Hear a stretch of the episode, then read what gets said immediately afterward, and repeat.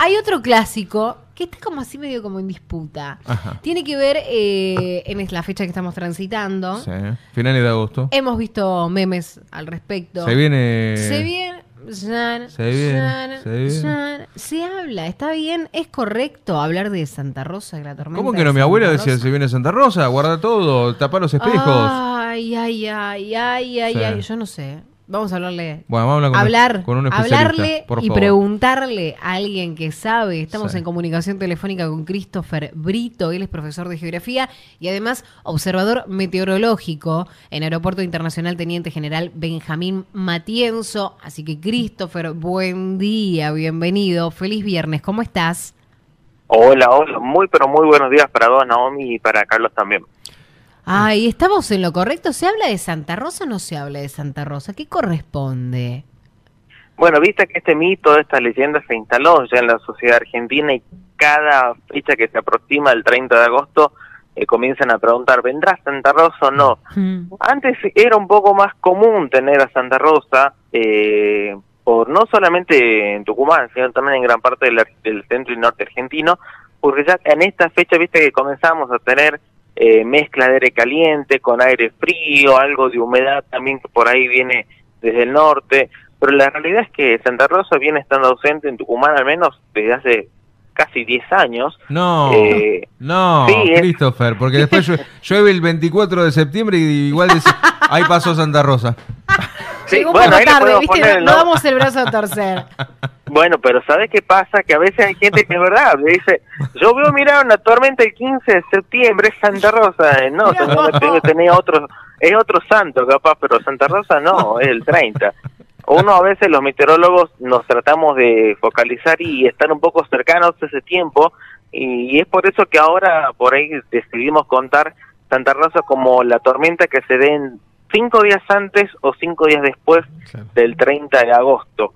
Pero la realidad es que Tucumán en esta época no tenemos humedad como para que se generen tormentas eh, en nuestra provincia, ¿no? Capaz sí puede ser un poco más normal tenerlas en Buenos Aires, la zona del litoral que tienen tormentas, eh, que tienen humedad disponible como para generar nubosidad eh, de tormentas. Pero en Tucumán la verdad es que es muy poco la, la humedad que tenemos en esta época como, como para decir, bueno, es posible que llegue Santa Rosa porque hay mucha humedad. No, está muy, pero muy seco el aire. Mm, Y esto viene desde hace bastantes años, ¿no? claro. Christopher, además de esta, de esta locura de Santa Rosa que me encanta porque nos peleamos con la gente más grande, mi abuela Santa Rosa la bancaba hasta final de septiembre un poco Sí, más, con tal de, sí, que, sí, de que apare- sí, de sí. tener la razón, ella lo bancaba. Ahora pasa algo, hoy tenemos 33 creo que de máxima, no sé, me ayudás vos ahí, la máxima para hoy. Sí, exactamente, 33 y capaz que pueda llegar a 34. Mamita querida. Bueno, eh, me da un poco de miedo cuando leo y dice que va a bajar la temperatura en unos días y que va a ser porque va a venir un viento, el viento. Y ahí empezamos a preocuparnos un poco. Digo, ¿es para asustarnos? ¿Es para decir, bueno, va a venir un viento dentro de todo para refrescar? ¿Cómo viene el fin de semana? Bueno, la realidad es que en esta época, ya cuando tenemos esta diferencia de temperaturas muy notorias entre una masa de aire caliente que está instalada y una masa aire más fría que viene avanzando del sector sur, eh, tenemos esta diferencia de presión atmosférica que nos da lugar a que avance un frente de viento bastante intenso, ¿no? Bastante in- intenso, estamos hablando de ráfagas de viento que puedan superar los 40 o 50 kilómetros por hora Mm. en algunos casos. Lo, lo correcto es que esto va a llegar en el día de mañana, al mediodía aproximadamente, a la provincia de Tucumán. Eh, vamos a amanecer con cielos totalmente despejados, con un hermoso día, eh, bastante cálido. Es posible que la máxima se dé justo en la mañana, ya con 28 o 30 grados de temperatura, pero al mediodía rápidamente va a rotar el viento al sector sur, con ráfagas que, como dije, pueden llegar entre 40 y 50 kilómetros por hora y luego ya durante la tarde y noche del sábado comenzar a sentir un descenso notorio de la temperatura y amanecer un domingo totalmente distinto, ¿no? Mm. Un día totalmente distinto a lo que fue el día sábado. Así que bueno, eh, estos ingresos del frío eh, son normales en esta época y bueno, solamente hay que estar preparados. Bien, ahí entonces eh, también la explicación ¿no? que, que encontramos, hoy Mm. íbamos haciendo el repaso de la temperatura para el fin de semana, y después sí, es, es ese descenso por como ese día de licencia, Claro. y después ya más o menos se empieza a acomodar y después volvemos a los 27, 28 a, a mediados de la semana que viene. Sí, exactamente. Estos ingresos frío ya por la misma época en la que estamos duran menos tiempo que si tuviésemos más en invierno, digamos así. Eh, dura muy poco. Van a ver que las mínimas bajan considerablemente, pero sin embargo las máximas no bajan demasiado. Van a andar en máximas de 21 o 24 grados hasta el día martes y luego ya comienzan a subir nuevamente. Así que es solamente un descenso temporal de la temperatura, digamos así que puede durar 3, 4 días nada más.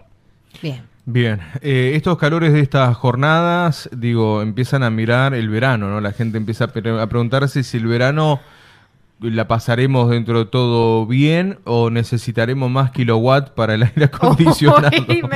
estoy contando los 400. Porque estamos así como pensando en qué hora vamos a enchufar el aire y hasta qué hora lo vamos a desenchufar porque estamos preocupados con esos temas. ¿Cómo vamos a venir con el verano? ¿Tienen más o menos un panorama o recién está entrando el calorcito de a poco?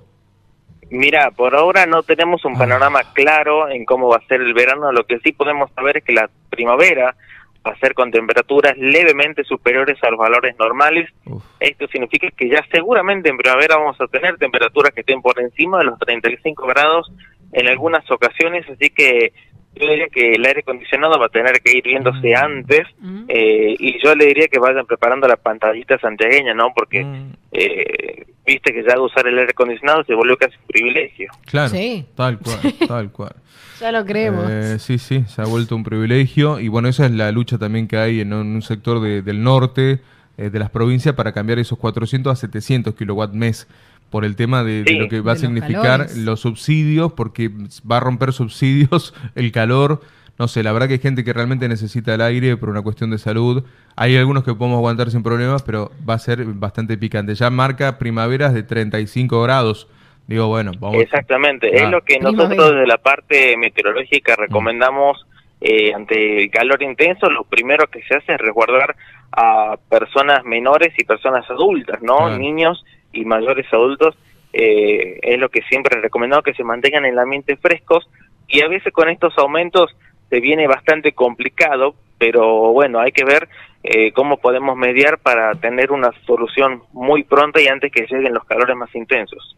Christopher, por último, ahí para, para redondear, hablábamos de este frente frío que va a ingresar en, en los próximos días, que viene a bajar la temperatura. Mm. ¿Queda algún frío así en el tintero o ya empezamos como a sacar la pilchita más liviana, empezamos a sacar esas de las 32 frazadas, empezamos a sacar dos, tres, uh. cuatro, a guardar algo? ¿Sabes que Hablando de este tema, justo me dijo ayer un, un amigo, me dice pucha, tanto calor y yo con ropa de invierno únicamente. Bueno, la mm. gente que tenga por ahí esos problemas, en esta época tenés que tener un poquito de ropa de invierno y un poquito de ropa de verano, ¿viste? Porque está ahí en, mitad y mitad, ¿no?